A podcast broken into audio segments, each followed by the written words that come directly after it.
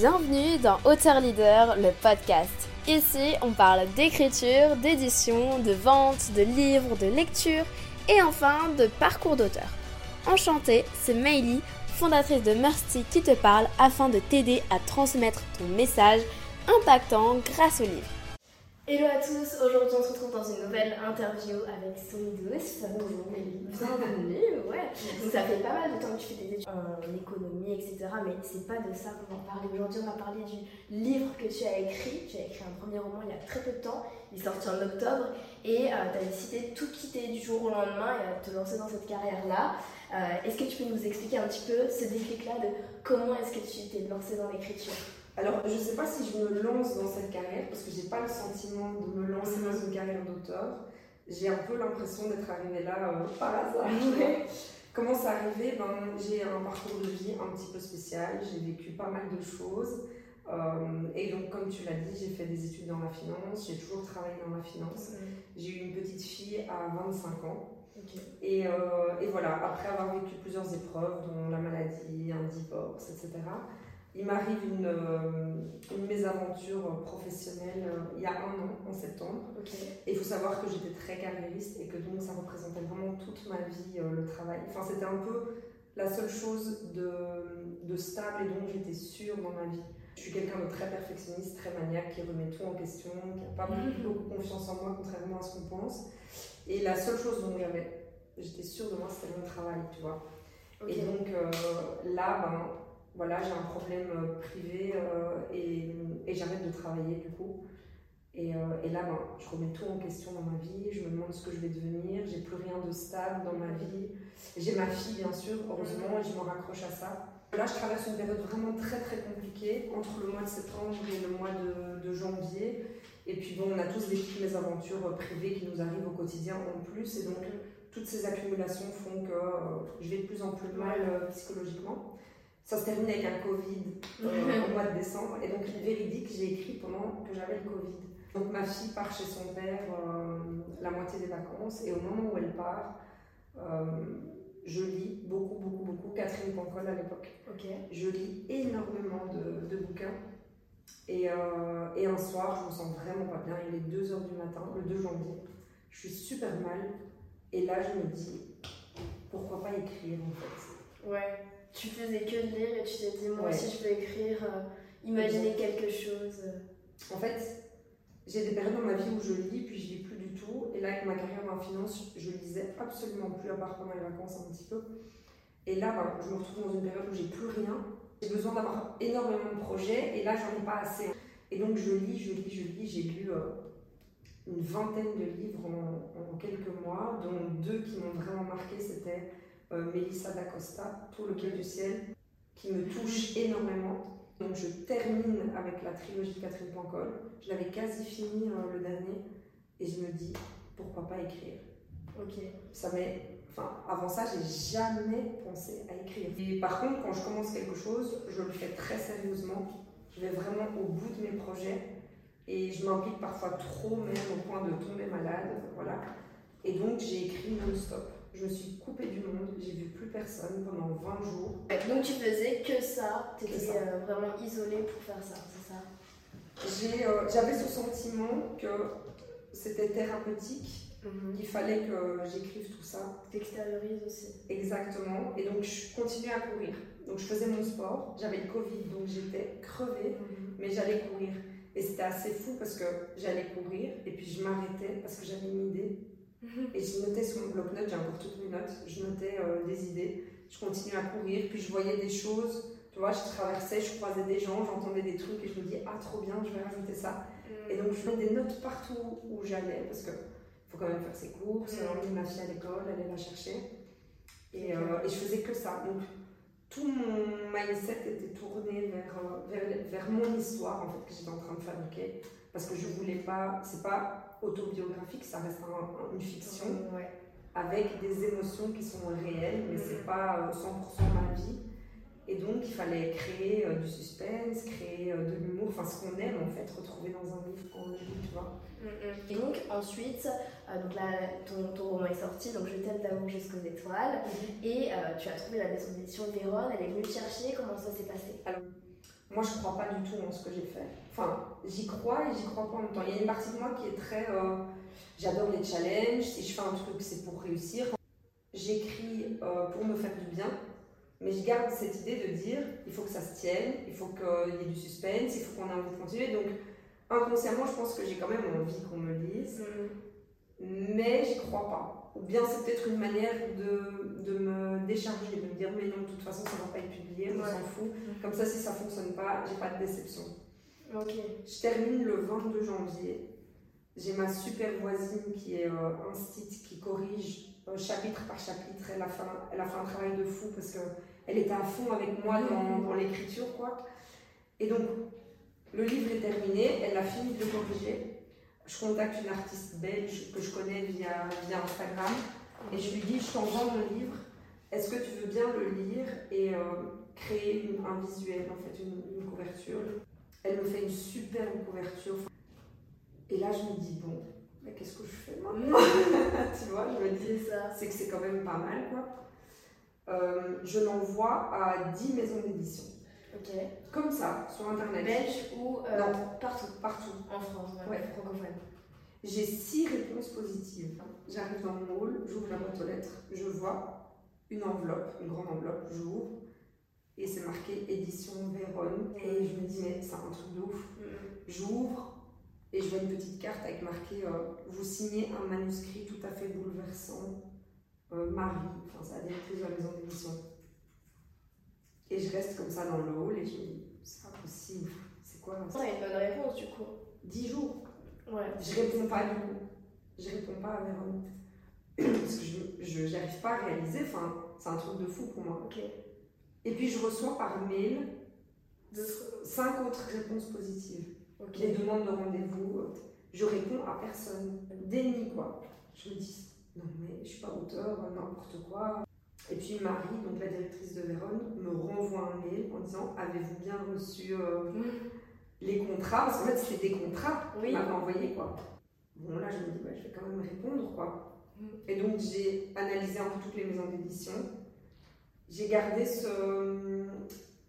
Mon premier contact, c'était Vérone qui m'a envoyé une carte manuscrite et, ça m'a touchée en fait. Donc, j'étais plus orientée vers Vérone déjà de base. C'est ça. Après, euh, sur les six, il y avait un peu de tout. Il y en a où j'ai même pas approfondi. Je t'avoue, je regardais l'adresse, un peu où c'était, s'il y avait des bureaux ou pas. Enfin, j'étais tellement méfiante. J'ai eu un premier contact euh, ici à Paris. Ça s'est super bien passé. Euh, je me suis sentie en confiance directement. Et puis voilà. Depuis la, la sortie, donc en octobre, on est toujours en octobre, Ouais. euh, qu'est-ce qui s'est passé pour toi personnellement? Est-ce que tu as eu déjà quelques retours? Je vois que tu avais fait des préventes. Euh, Ouais. comment ça s'est passé? Hum, tellement du mal à réaliser que j'ai envoyé deux mails à la FNAC, j'ai été sur place parce que c'est rupture de stock et j'étais là, mais c'est pas possible qu'il y ait une rupture de stock, qui, va acheter mon livre? Euh, Donc ça a l'air de bien se passer. Donc il y a une librairie euh, locale près de là où j'habite où une partie de l'histoire se déroule, euh, qui, euh, qui a eu pas mal de commandes et qui, euh, qui l'a commandé elle-même. Et puis il est sur Amazon, la FNAC c'est achète distribution. J'ai pas encore de vision sur, sur les chiffres, c'est tous les trois mois. Mais euh, bon, ça a l'air de, de bien. Oui, de bien clair, Ouais. rien pour le début. Donc il y en a déjà là qui l'ont reçu. Ouais. Ok. J'ai eu deux, deux retours déjà. Franchement, Euh, ça va arriver très Ouais, vite. Deux retours très touchants. Euh, et voilà, c'est vrai que c'est un peu l'angoisse de- du retour des gens. Quoi. Et tu penses que c'est dû aussi à ta communauté? J'imagine que oui. Évidemment, il faut rester réaliste. Ouais. Je le dis, j'ai pas écrit euh, de la grande littérature française. Mhm. C'est un livre qui est plutôt axé sur les émotions, sur des sujets très d'actualité. Comme je dis, ça fait le travail. Mhm. C'est, c'est pas, euh, c'est pas. Enfin voilà, je suis consciente de ça. Mhm. Et, euh, et bien sûr, ben, j'ai une grosse communauté sur les réseaux sociaux qui me suivent depuis 5 ans, euh, Oui, donc 4 ils ans, pardon, connaissent. 4 ans. Ils me connaissent, ils ont suivi mon parcours, que ce soit médical, euh, ma, ma fille qui a grandi en 4 ans. euh, et donc, ils ont cette curiosité parce que je partage pas tout sur les réseaux. Ils savent qu'il y a, que c'est un roman inspiré de ma vie. Euh, on le devine très vite sur la couverture. Et donc, bien sûr que c'est ma communauté. Et donc, là, je suis très réaliste en me disant, dans un premier temps, ça va être ma communauté. Mhm. Et peut-être que ça s'arrêtera là s'il n'est pas incroyable. c'est juste de la curiosité de ma communauté et c'est déjà très bien. Après, ben, ma communauté, s'ils aiment et qu'ils en parlent autour d'eux, c'est qu'à ce moment-là, il est plus que juste bien. Mm. Et mon but, c'est plutôt de toucher d'autres lecteurs aussi et pas que ma communauté. C'est fou parce que tu dis, je veux toucher d'autres lecteurs, mais janvier c'était juste pour toi. Exact. Et, et, plus ça va, plus tes objectifs ils augmentent. Professionnellement, est-ce que ça t'a apporté beaucoup Des interviews, je sais pas, parce qu'après, euh, il y a ton associé qui s'occupe un petit peu de tout ça. Euh, euh, en fait, avec mon associé, on a une boîte de prod. Donc, nous, on travaille ensemble depuis deux ans maintenant. Donc, c'est plutôt un attaché de presse que j'ai en Belgique. Euh, c'est une, boîte de, de, autre boîte de production en Belgique qui fait que ça en termes de médias. Et donc on va commencer début novembre en fait, la tournée médiatique. Donc, donc j'ai pas encore euh, diffusé ou parlé de mon livre ailleurs que sur mon Instagram où c'est ma communauté. Donc j'ai encore aucune idée sur les retombées en fait plutôt médiatiques, tu vois. Là c'est toujours un peu à la maison quoi. Ma communauté c'est la maison, c'est mes followers, je les connais bien. Euh, je suis très à l'aise. Maintenant, on verra. D'ailleurs, c'est la première interview euh, oui. Euh, extérieure, tu vois, que je fais. Donc, on verra. Ouais, ok. Et donc, quels sont tes projets derrière tout ça? Est-ce que, du coup, tu, toi personnellement, tu as d'autres objectifs depuis, je sais pas, la suite Je pense peut-être pas maintenant, mais peut-être après, ou faire d'autres choses, des séances de dédicaces, des, des, événements Alors, c'est un peu fou, mais je suis à la moitié de la suite. Ok. Donc, en fait, en août, euh, je revis un moment compliqué au niveau de ma santé. Donc là, août 2022 Oui, là, 2022. Et donc, avant ça, en fait, tous ceux qui ont lu le livre m'ont dit Attends, ça ne peut pas s'arrêter là, il faut une mm. suite, on a envie de, de connaître la suite de l'histoire, etc. Parce que ça se termine avec beaucoup de lectures possibles. Et pour moi, c'est un peu une métaphore de la vie, de dire bah, dans la vie, tout est possible, on ne connaît pas la suite. Et euh, pourtant, il va y en avoir une. Et pourtant, il y en a une, et dans la vie, il y en a une, et puis dans la mienne, il y en a eu une aussi. Et donc, moi, j'étais là, non, je ne suis pas auteur, c'était euh, exceptionnel, etc. Je ne plus jamais écrire, hors de question, même si au début je voulais, puis après j'ai dit non. Et puis là, donc j'ai nouveau un moment un peu compliqué. Enfin, j'étais partie, donc j'étais dans le sud de la France. Je reviens en Belgique, et là, boum, d'un coup, j'ai envie. J'ouvre mon ordinateur, je me remets au boulot pendant 10 jours. En fait, j'écris le tiers, le début, et puis j'écris la fin. J'ai pas encore écrit le. Ok. j'ai fait pareil pour le premier. J'écris le début et puis la fin. Ok. Et puis après, j'ai écrit le milieu. Ok. Et t'arrives à du coup, faire les transitions entre les deux quand même? Ça ben, se suit bien? En fait, moi, je sais du coup vers où je vais. C'est-à-dire, je sais comment ça se termine et je sais qu'entre-temps, il faut qu'il y ait un peu de suspense, qu'il y ait un peu d'humour, qu'il y ait un peu de... Et savoir comment va se finir le livre, pour moi, c'est une manière de mieux orienter. Euh, ouais, d'éviter de partir. c'est ça. Mais c'est intéressant parce que euh, ça montre que chaque personne a sa manière d'écrire, son comportement, etc., sa méthode. Donc il n'y a pas de processus en, lui-même. Est-ce que tu avais fait un plan où tu avais fait des fiches personnages ou des choses comme ça avant? Ouais, j'ai à la maison, j'ai tout gardé. Euh, en fait, mon roman, c'est un chapitre sur deux dans le passé, un chapitre sur deux dans le présent. Et donc au début, avant de, de, rédiger vraiment, donc le 2 janvier, j'ouvre, je crée mon, ma page Word, machin, enfin le titre, euh, etc. Je savais déjà quel titre je voulais.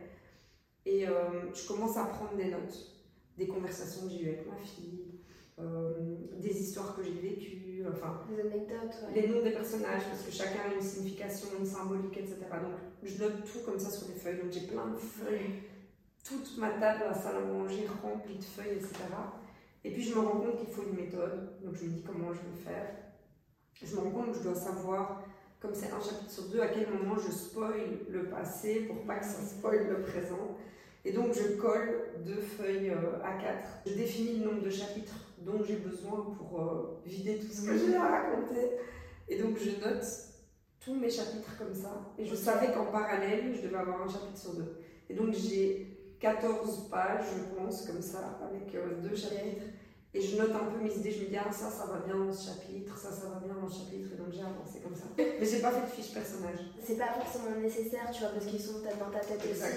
Et si tu les connais bien et que c'est des gens dans ta vraie vie, ça va, t'es pas obligé de faire des fiches. C'est euh, exactement ça. Mais euh, ce qui est bien, c'est que tu as eu le bon réflexe de mettre toutes tes idées à plat et d'ensuite les regrouper pour en faire un plan. Parce que beaucoup de personnes, justement, se disent Bon, bah, j'ai envie d'écrire, mais je sais pas quoi, je sais pas quand, je sais pas comment. Et en fait, se vider rien que comme ça pour faire ton plan, c'est ce qui va t'aider pour la suite. Et euh, pour, pour finir cette interview, est-ce que tu encouragerais les personnes euh, qui ont envie d'écrire un livre à l'écrire? Comme toi ça a pu peut-être t'aider, tu vois, d'extérioriser Bien sûr, enfin, moi, j'ai pas le sentiment d'avoir le pouvoir de conseiller quelqu'un Ouais. sur l'écriture d'un livre ou non. Ce que je peux dire, c'est que c'est très énergivore. En tout cas, même pour quelqu'un comme moi, avec ma personnalité, ça m'a coûté énormément euh, émotionnellement. Après, moi, je l'ai écrit plus un peu comme une thérapie, donc c'est peut-être pas la même chose, pas les mêmes Ouais. objectifs pour certaines personnes. Si c'est thérapeutique, j'encourage parce que moi, ça a été. euh, Il y a le avant et le après. Et en fait, ça a été ça pour moi, le- la manière de vraiment avancer dans ma vie.